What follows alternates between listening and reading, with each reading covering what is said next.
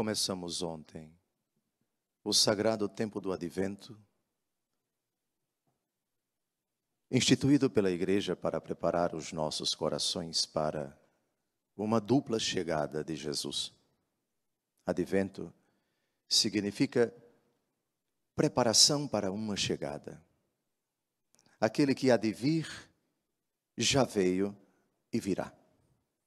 Já veio o advento nos prepara para celebrar na liturgia da igreja aquele grande acontecimento. O Verbo se fez carne e habitou entre nós. E aquele que veio virá uma segunda vez. Não mais pequenino, não mais humilde, não mais pobre, não mais indefeso, mas cheio de poder e glória para julgar os vivos e os mortos. Trata-se, portanto, de um período muito favorável. É São Paulo quem utiliza essa expressão na segunda aos Coríntios, o tempo da salvação. São João Batista, também outra personagem que será muito citada à medida em que o Natal se aproxima com grande velocidade na liturgia, na nossa vida preparai os caminhos do Senhor. Essa preparação visa, antes de tudo, a olhar para o Senhor com confiança e olhar para nós, para a humanidade, com muita desconfiança. É tempo de alegria, porque o Senhor que veio, virá. E veio com desígnios de salvação e virá com desígnios de juízo que será perpassado pela misericórdia, é São Tiago quem diz, o juízo será sem misericórdia para quem não praticar a misericórdia, mas a misericórdia triunfa sobre o juízo. O tempo do advento também tem esta conotação, esta característica. É a palavra que define bem a espiritualidade desses poucos dias que antecedem o Natal. Que alegria quando me disseram vamos à casa do Senhor. Esse salmo, que até hoje é recitado pelos judeus, quando cumprem o preceito pascal de subir ao Monte Sião, pelo menos uma vez por ano, para os que moram fora de Israel, da Terra Santa, pelo menos uma vez na vida.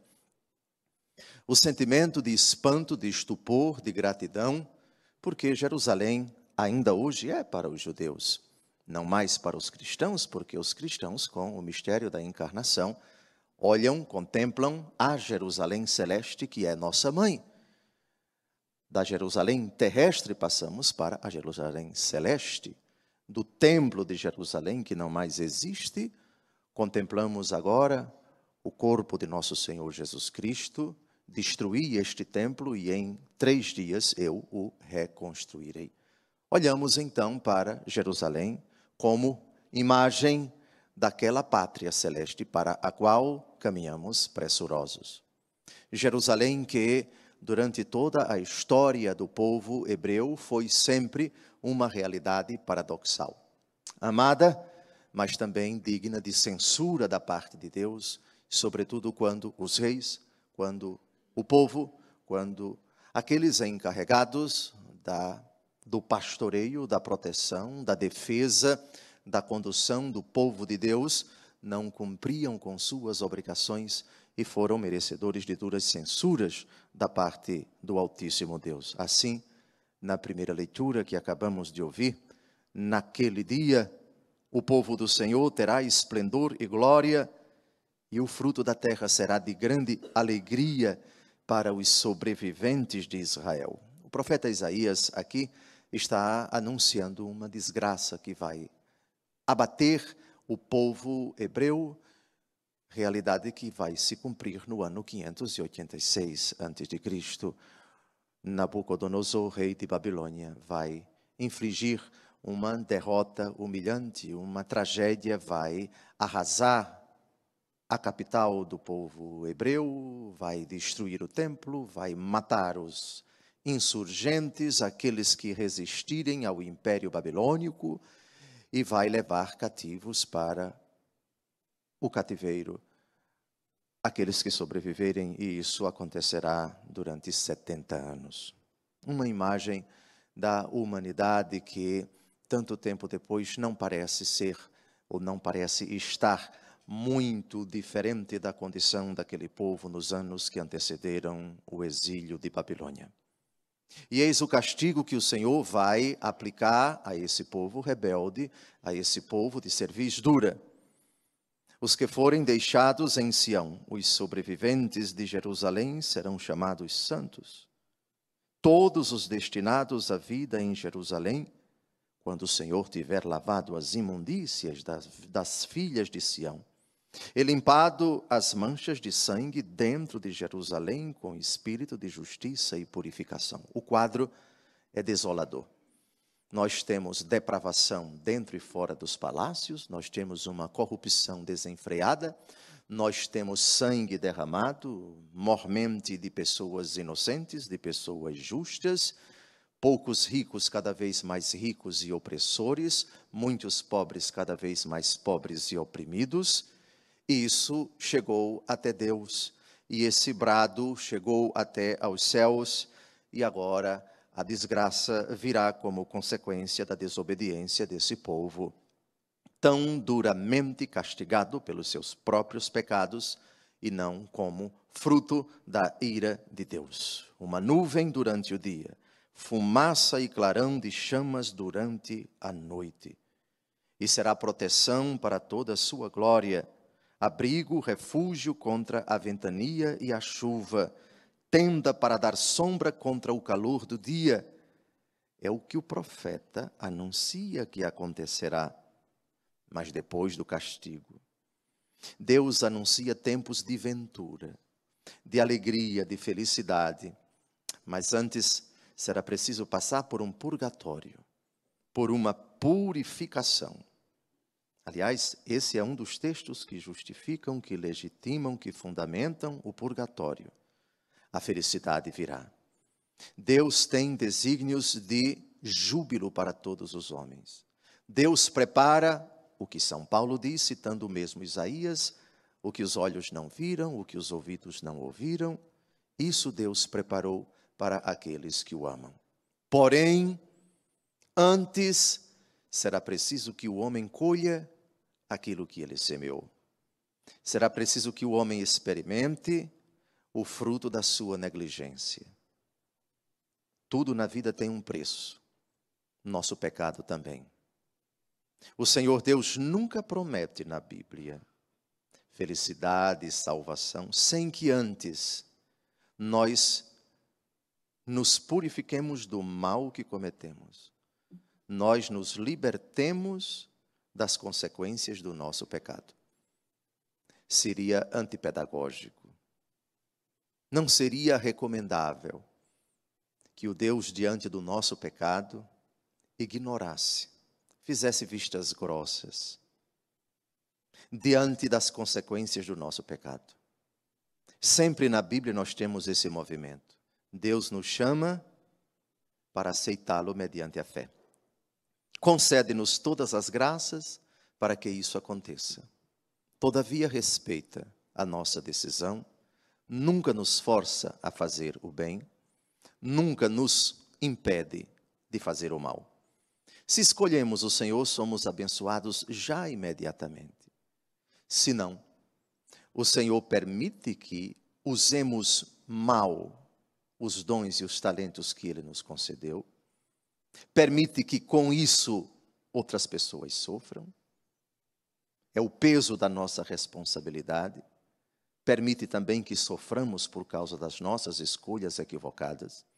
Mas a volta, o retorno, a mudança, a conversão, o caminho de volta para a casa do Pai há de ser doloroso, há de ser demorado, há de ser sofrido, mas isso também faz parte do plano de Deus. A tomada de consciência das nossas tolices, da nossa ingenuidade, da nossa imaturidade, da nossa maldade, da nossa perversidade.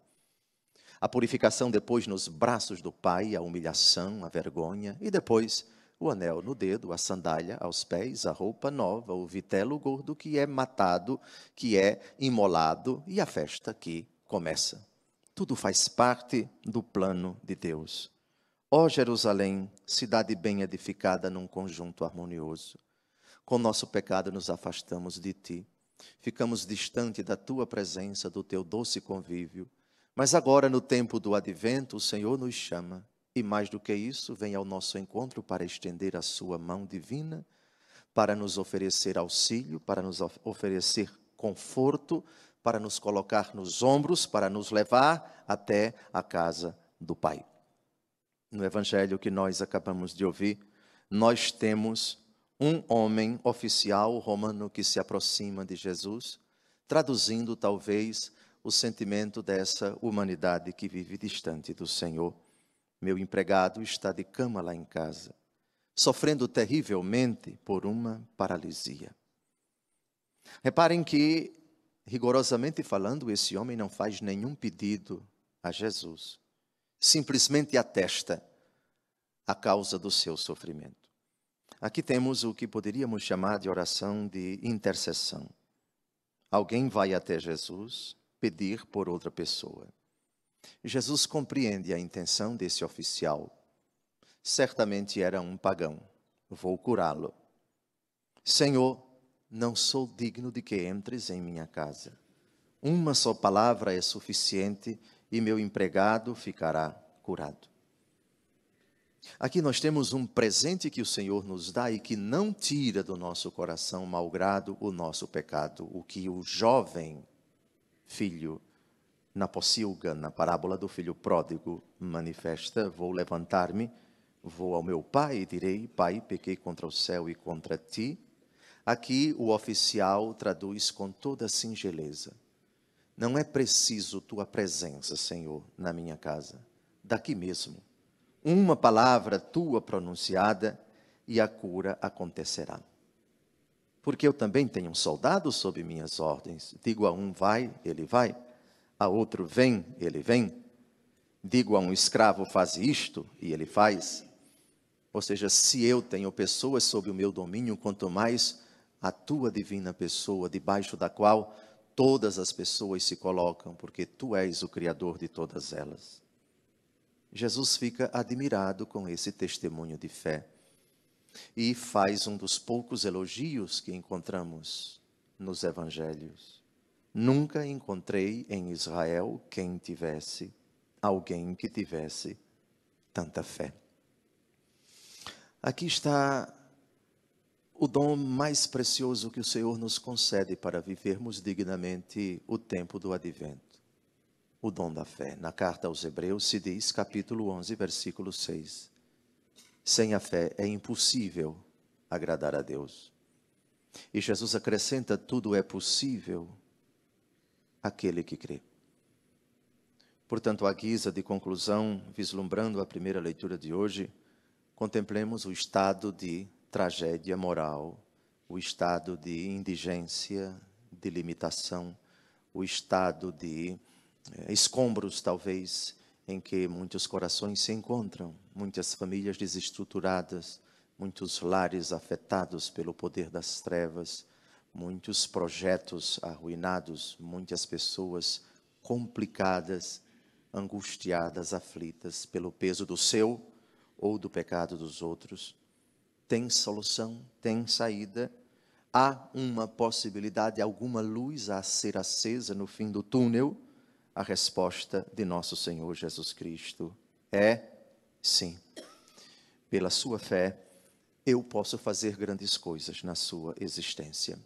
Levante a sua cabeça, volte-se para mim, alegre-se, porque o Deus em quem você espera chegou agora de novo, fazendo-lhe um convite doce para que você se entregue a Ele com todas as suas forças, com toda a sua alma, com todo o seu entendimento, com toda a impetuosidade da sua inteligência e da sua vontade. Entregue-se a Ele. Ele vem, antes de tudo, humilde na carne, e isso celebraremos no dia 25 de dezembro. É teu advogado.